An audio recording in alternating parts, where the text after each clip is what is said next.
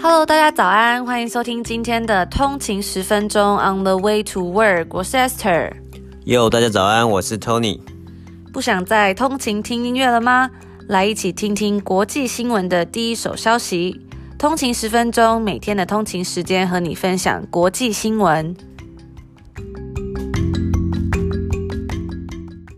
今天是礼拜五，对。就是一个礼拜的最后一天，没错，真的很快哎。对啊，每天，嗯，我们每天都在这里，就是倒数。今天礼拜一，今天礼拜二，今天礼拜三，今天礼拜四，哇，今天礼拜五，就时间真的过得比想象中快很多。对啊，然后我们昨天有在 Apple Podcast 看到什么东西？哎，就有一个听众朋友的回复，那我觉得就是蛮感动，因为嗯，在回复里面他就讲说，呃，之前都觉得国际新闻很无聊，不太想接触，但是这个频道让我一天一集的听，完全不无聊这样子。虽然最近放暑假没有在通勤，但配早餐还不错。对。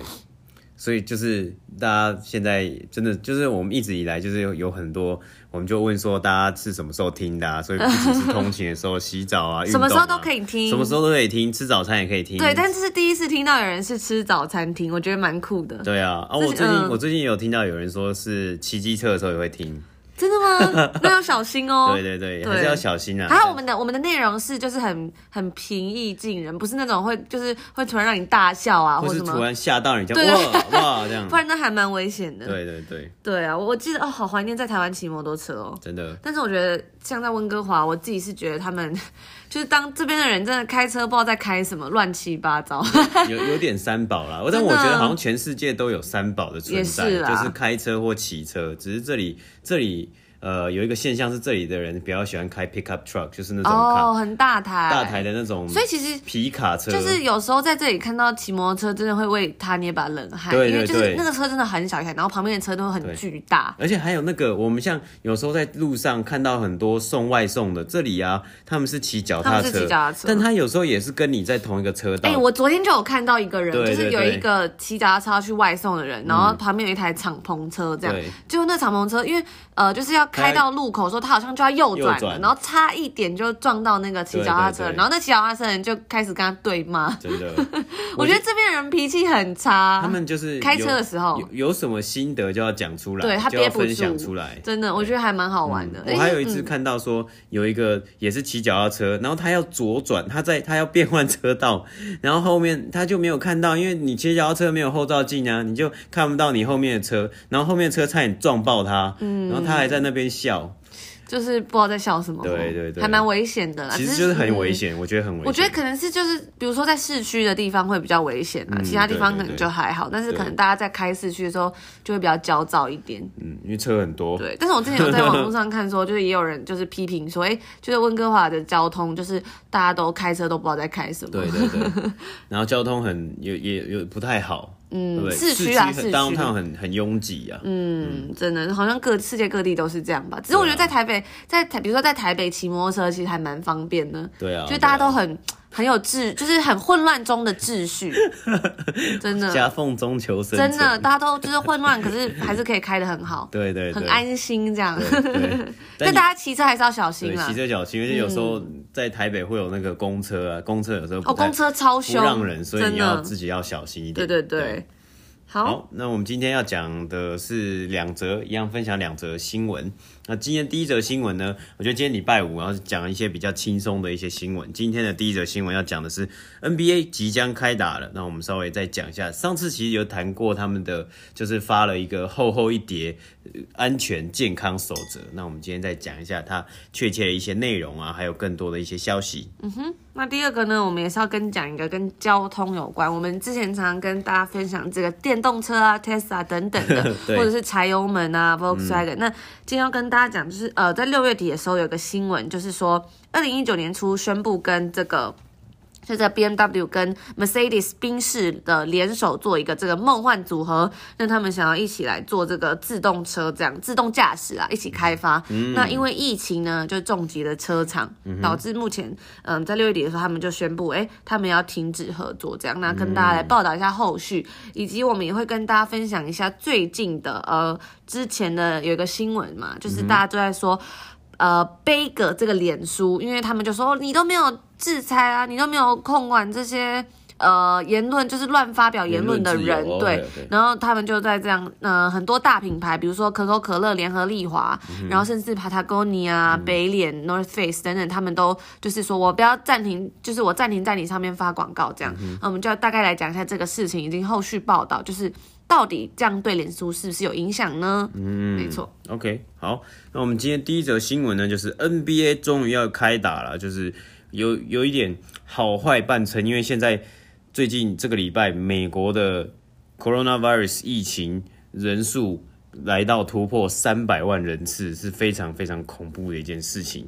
但是呢，这个 NBA 呢，其实在早在一个月前就已经做好了相关的配套措施。我们之前有讲过，他发了一厚厚一大叠的这个。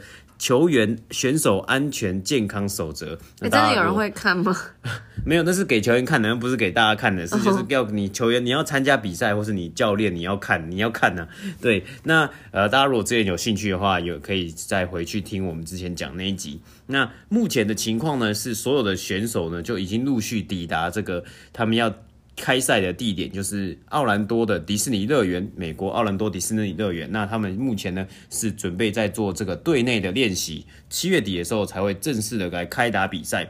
那呃这一次呢，因为其实 NBA 有花花费了很多心思去想要怎么样让球员也健康，然后在呃球员、教练啊等工作人员不不被染病的情况下。来完成这一这个赛季的这个赛程。那在这里讲一下美国版的呃陈时中 Doctor Fauci 也有在也有呃公开的赞赞扬赞扬 NBA 的做法。他是说 NBA 的做法是蛮有创意的，这个就把球员集中在一个地方，然后形成一个小小的生态圈。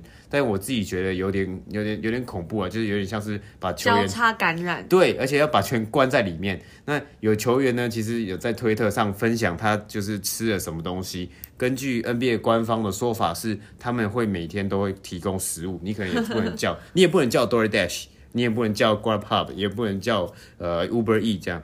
那他拍的食物呢，看起来是比飞机餐还难吃啊，就是一份一份的，就感觉还蛮。还蛮可怜的，我觉得对于这些球员来说了，其实他们就是为我们打球，呃，做一个娱乐，其实也是蛮辛苦的。嗯，真的。好，那其中几项比较呃特别的 highlight 呢，第一个就是呃每一个球员在抵达的前六三十六到四十八个小时就要接受两次的呃 coronavirus 的检查，那他是要两次都要呈现阴性的情况呢，才可以去呃跟球队进行练习的动作。那其实也有蛮多小，就是陆续陆陆续续有一些球员也有被测到是确诊的情况呢，那他就没办法去进入这个园区来参与比赛。很多人确诊吗？呃，有有一部分人就是有有一些啦，这数字我还不确定，但是其实是有一些，像是有一个呃金块队的非常有名的中锋这个 Jokic，他。是中欧人，那他在他的国家，好像塞尔维亚还是哪里人？他在他那个国家就已经有确诊了，啊、所以他搭飞机回，他就好像没有搭，哦、他那个时候确诊的时候就没有搭了。但是目前有没有回到美国是呃还要再确认，哦、但他可能他第一次是就是被确诊就阳性这样。好，那接下来呢，第二个我想分享的一个东西是比较比较特别的，是每一个球员呢都会被。都会被就是赞助一个智慧手环，叫做 Ora Ring。那每个球员他有他那他们有自己的自由去佩戴这个手环。那这个手环呢是做什么呢？这个手环可以侦测球员的心跳，还有球员的体温跟球员的呼吸的这个状况。那这三个侦测这三个主要的系呃健康状况呢，呃，网络上是指出说，报道是指出说可以有效九十趴的有效正确在预测。这个 COVID-19 的呃症状。那并且是在三天前，提前三天就是预测这个 COVID-19 的症状，那它的正确率是九十 percent。那我觉得蛮特别的是，这个 orarin 呢，它其实是一个新创，它在今年的三月才刚刚完成它的 Series B B 轮的募资，那它募到了二十呃 twenty eight million，就是两千八百万美金，所以它算是一个未来之星啊。那刚好因应这次疫情，然后加上 NBA 开打，NBA 选择了跟这个 orarin 做一个。Partnership 的动作，我觉得是一个很棒的行销啦。嗯，其实其实做这种这什么，就是智慧型手环呐、啊，或者手就是戒指什么，啊、我觉得其实还蛮现在也蛮多的、嗯，比如说什么 Apple Watch 啊、小米手环都有。还有一个这个之前我呃，可能大家在国外好像比较红一点，叫 Fitbit。嗯，它好像是被 Google 还是哪一家公司收购了。对，那它其实呃，Oura Ring 特别的地方在于做这些智慧型的穿戴用具的的这些公司里面呢，Oura Ring 是唯一一个做智慧戒指、智慧手手环，应该不就不是手环，这智慧戒指的一个公司。像是 Apple Watch 啊、小米手环，就是在就是你会戴在手。手腕上嘛，那这个戒指就是戴在手指上，而且为什么做戒指比较好的一个点呢？是在于你在你用手指去测量你的心跳跟你的你的体温是比较更正确的，是更准确，所以说呃。网络上的报道是说，像医生啊，医院不是通常都会夹你的手指嘛，要测你的那个体温的样子。那这个这个地方呢，就是它这个 Ora Ring 比较特别、比较有个功能性的地方。那它看起来也不会说那么大，然后也不会说，它也它表面上也没有呃，它表面上也没有这个荧幕，所以所有的东西、所有的资料都会汇整到 App。那看起来外表看起来就像是一个很简单的。手环呃不是戒指，有讲错戒指，那它的定价呢是两百九十九块美金啊，是蛮贵的。其实我觉得戒指还不错，因为如果是手环，我我自己是觉得，就目前市面上很多做这种的手环都不太好看，嗯、对对对对对，平常就不太会想，就是有点比较偏运动风啦。嗯，但我看这个戒指的照片，它还蛮，它是 silver 嘛，对对啊，所以就看起来比较比较有怎么讲，比较像一个饰品，而且它是 titanium 做的，蛮轻的、嗯，然后它有防水的。功能，嗯，就比较像饰品，比较不像是一个，嗯、这叫什么？不要像一个那种运动运动工具啊，对对对，或是这种。呃，科技工具，对，它其实真的还蛮漂亮的，蛮潮流的，还有黑色还有黑色的、银色的这样，嗯嗯，对。那因为这个东西就是呃，NBA offer 给球员，球员自己来带啦。那目前来说，我是有在网上看到像，呃，Serge Ibaka 这个暴龙队的 Serge Ibaka 是有分享他戴这个手环的照片，我觉得是一个很好，对 Oura 这间公司，这间新创公司是一个很好的行销的呃方法。对啊，嗯哼，好，那我今天的 NBA 呢就讲到这里。那大家不知道大家会不会期待 NBA 开打，还是很害怕他们呃交叉感染？大家都可以在 IG 上跟我们分享。嗯，我们也会把这个 Aura 的这个照片跟资讯放在上面，大家可以看一下，就是有什么感觉。对，看你想不想买。但 一个戒指要三百块，可是智慧戒指，但我觉得还蛮吸引我的啦。真的吗？对啊，如果我有在比如说注重身体啊什么的话，嗯、我觉得有在健身啊，或者是。想要就是让自己的生生活更健康的人，应该会会觉得是一个不错的选择，因为就是目前真的市面上都蛮就比较不好看，嗯，就没有到美美感方面可能会差一点，嗯、对。对，而且它其实它还有一个标榜是它会测你的睡眠睡眠品质，它原本是测你的睡眠品质啊，只是在这次疫情下就是拿来测说你有没有可能得到 COVID-19，不过测睡眠品质就每个几乎都有啦，对啊、现在的市面上都有，是是，是。好，OK，好。那我们第二个来跟他讲，就是这个呃，我们俗称台湾人俗称双 B 的这个这个 Mercedes 跟这个 BMW 两大德国老车、嗯，呃，德国老牌车厂。对。他在去年年初的时候呢，就是有嗯、呃，怎么讲，很声势浩大的说，哎，我们要来结盟，然后要来做这个研发自动驾驶的技术，这样子。就是像 Tesla 做的嘛、嗯嗯，对，那他们就说，哎，我们要一起一起合作，加速开发的速度，抢先布局啊，然后因为一起合作可以降低研发成本，这样、嗯，对，因为我们之前有看到一个新闻说，哎，有分析师说这个 Tesla 是二十年前的苹果，嗯，对，所以意思就是说他们非常看好这家公司，就就觉得说，哎，对耶，我们就现在想说。如果以这个自动车来说，好像它真的是领头羊。那会不会以后越来越多，就是市面上的车子啊，大家在路上开就都是 Tesla？对，而且有一个我看到有一个分析师去是指出说，Tesla 它拥有的优势就是在于它现在它的这些车子，它其实都已经利用云端系统来。呃，去收集这些车子的资料了，嗯，所以这些就是在市面上你看到 Tesla Model 3、Model Y 在跑，它在你在路上开，它其实 Tesla 的总部是会收集到这些资料，那它有这些资料去可以就有很多的资料可以更方便去收集跟分析它之后的呃辅助驾驶，它常常就会更新嘛，因为它里面都是用网路的，对，都是那个很大的，好像是 iPad 还是荧幕版，很炫呐、啊。嗯，对。那后来其实他们那时候就是公布说，哎、欸，他们要做这个合作之后，呃，去年八月左右，这个另一个车厂奥迪也是表态说他想要加入，嗯、那那时候就盛传说，哎、欸，这样就会变成德国车厂这个铁三角组合哦，就觉得。哦可能真的可以跟 Tesla 抗衡，这样。对对对。那这三家车厂其实在，在呃这一次的合作之前，在二零一五年他们就有合作过，嗯、就是奥迪、BMW 跟这个呃 Mercedes-Benz 的母公司这个 Daimler AG，就是有联手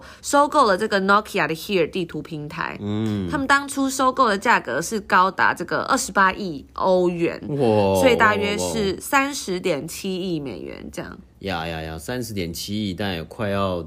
多少？三十三九百九百亿台币。嗯，大大手笔，大手笔。哇哇哇！对，那当初那时候是想说，哎、欸，如果这一切就是他们的合作 OK，这个他们就可以跟 Tesla 抗衡啦。嗯、就是说，哎、欸，这个世界大车厂之间的这个呃自动驾驶的技术比赛，就会变成比较像是有不同的公司可以来，这叫什么？哦、就不会说是。只有 Tesla 这个公司没错，垄断对垄断对，对 uh. 那就是说，哎、欸，这个变成是 Mercedes 跟这个 BMW 还有 Audi 三家，然后再来呢是 Volkswagen 跟福特的合作，我们在前几集有跟大家讲到嘛，对。对，那还有这个亚马逊收购、嗯、之前收购这个 Zoox。对，Zoox 也是做一个、嗯、呃自动自动驾驶、无人驾驶的一个技术了。对，嗯、然后再来是这个通用机通用汽车 General Motors 这样子跟本田合作，嗯、所以就变成这三大联盟这样，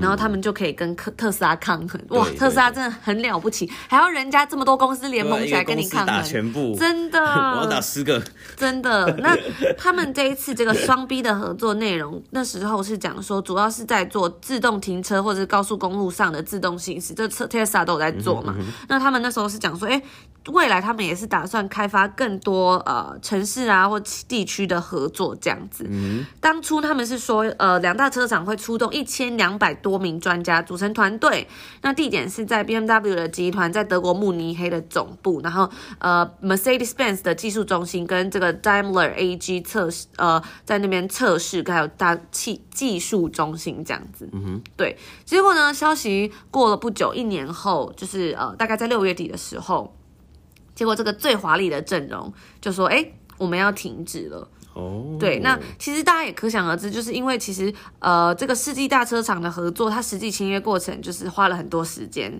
那导致说这个 Mercedes-Benz 呢跟 BMW 才开始合作不久，就遇上了这个我们知道这个 Coronavirus 嘛，嗯、对，所以他们等于说，哎，谈好之后要做的时候。就遇到这个了，就遇遇到疫情，那就是就要赔钱的嘛，嗯、对啊。那后来那个奥迪他也没有加入这样子，嗯 okay、对，所以呢，在六月底的时候，他们就发布联合声明说，哎，我们虽然停止合作，但是呢，这是呃相互友好的协议，对。那他们在合作过程中发现双方很适合合作哦，未来可能在其他方面也可以继续一起朝共同方向努力，然后也未来也不排除这个。重启自动驾驶合作的可能性，这样子，嗯、那大家也是觉得说，哎、欸，这次的呃失败原因最大是因为时机不对啦。对对。那还有这个建立共享技术平台的费用有点过高，嗯、跟当前商业的经济状况这样。那费用过高，可能就是说他们因为他们这个呃，他想要做自动车，可他又要给两个公司，嗯、呃，这叫什么共享？对。的话，这个等于说他可能要付比较多的钱。哦。对，一开始他们本来说这样可以比较呃节省经费，嗯、但后来发现就是。还要付更多的钱，对对对，所以就是，而且现在对，而且现在疫情的情况下，你你在疫情当下，你要拿拨更多的钱去 R&D，是一个蛮有点像是蛮自就是蛮危险的动作了，因为你你有可能疫情之下，你你如果车子卖不好的话，你收入减少了，真的，你，你剩下的公司剩下的现金都拿去 R&D，那你根本没有钱还债，或是没有钱付其他的该付的东西嘛。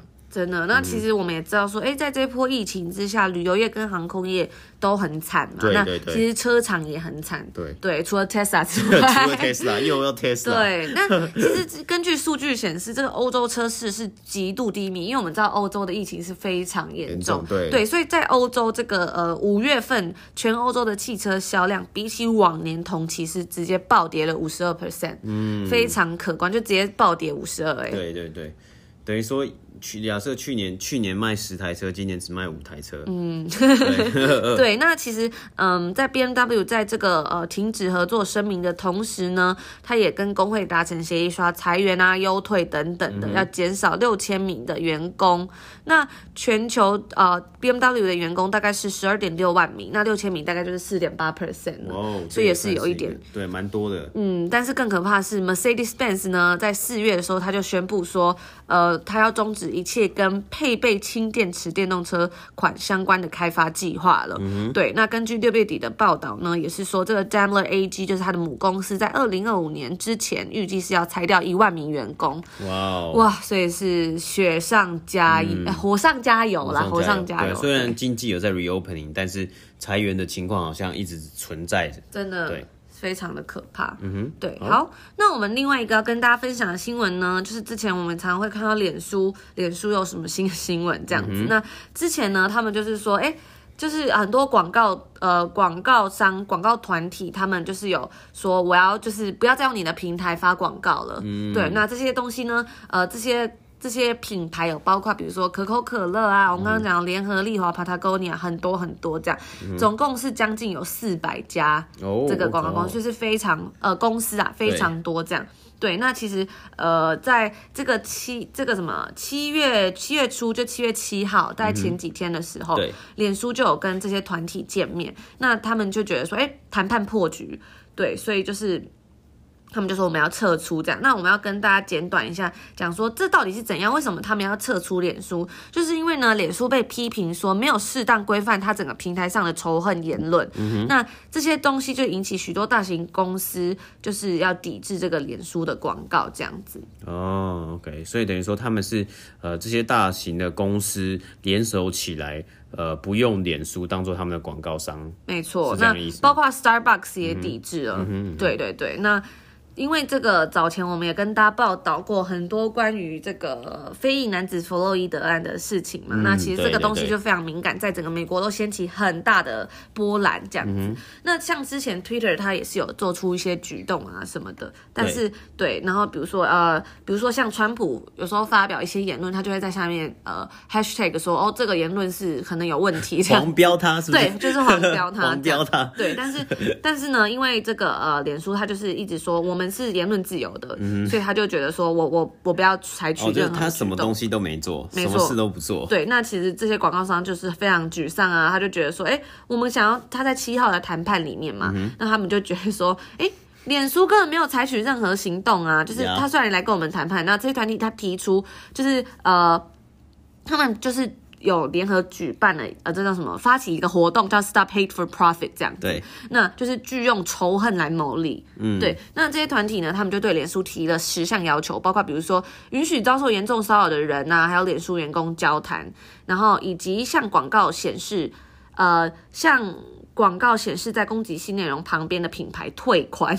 哦，对，那其实这些内容后面被删除等等他们的诉求，但是脸书就是有讲跟没讲一样，他根本就没有要采取任何行动，啊，不鸟你的意思。没错没错，哦，OK。所以就是到最后就是又谈判破局了。对，那大家可能就会觉得说，哎。那这样子到底是就是怎么讲？如果他们这些广告商从脸书上面撤下来，嗯、是不是对脸书上面会有什么影响呢？那我们后续就要为大家讲，很更新一下，说，哎、欸，其实啊，就是脸书百分之这个怎么讲？百分之大概七十五 percent 的呃广告商都是 small and medium business，small and medium size business，所以算是中小企业。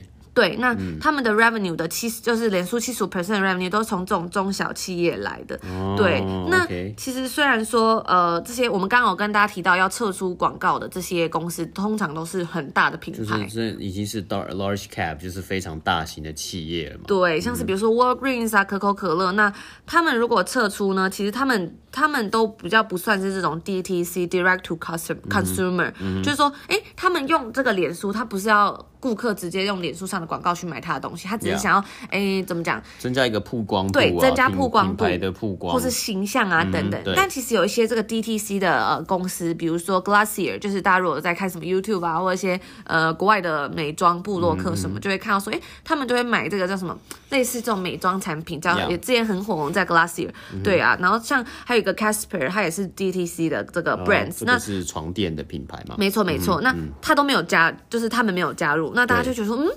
为什么？就你你你们怎么没有参与这样子？你说参与这个抵制的行动吗？没错没错就觉得说，哎，为什么这个这个杯葛这样，大家不是应该都要有一些，比如说道德的考量啊，或什么这样子？对对对对，那这是什么样的考量？获利的考量。所以就就要就要讲到，其实说这些 DTC 的的品牌啊，他们他们一直花钱在脸书上面，是因为他们如果不这么做的话，他们就会亏钱。哦。就他们的曝光度其实也不够，他们的知名度其实也不够。对，那他们也是可能有很大一部分的资金是来自于网络。对。那脸书是他一个很好的销售通道。对对，对。对，那他如果嗯、呃，他如果没有就是怎么讲，客人如果没有看到这些广告，他就。就是从脸书上的广告，他就不会来买了。嗯，嗯，这是他们的 business model 这样子。等于说，其实有点像是脸书是算是它一个，其实算是它的一个通路之一，或是一个流量的来源呢。对啊。你如果减少它，就有有点像是呃一般传统的实体店。的关门是一样的概念嘛，就是不开了，那这人就进不来，那你就发表大财了。对，那 可是你看，就是相对来说，这些小品牌是这样，但是那些像可口可乐大品牌，对他们来说，不在领域上花钱，反而可以省钱，因为他在领域上花钱。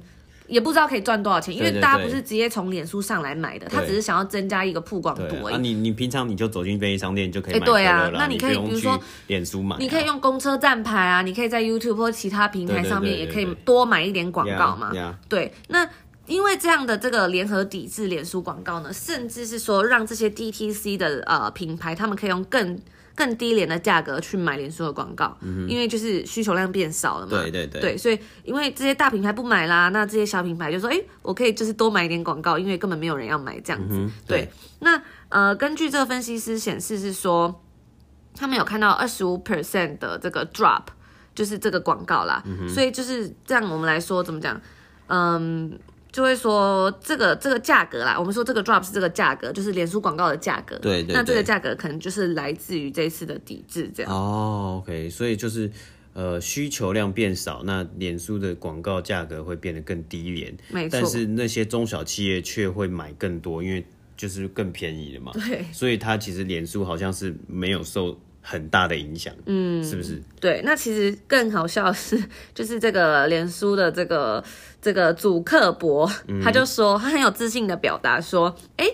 我觉得这些广告商他们会很快就会回来了。根据他的说法，他说 will be back soon enough"，、uh. 非常有自信哦。对，所以呢，就是我们就是也是，嗯，再来看看他们之后会是怎么发展。嗯、只是所以要跟就是要跟大家讲说，哎，其实这个故事这个新闻它有另外一面是这样，yeah, 因为大家都表面上可能看还抵制啊什么，可是为什么连锁还是可以继续这样赚钱呢？嗯、也许就是因为这样子。对，就是他们很很这个叫什么很。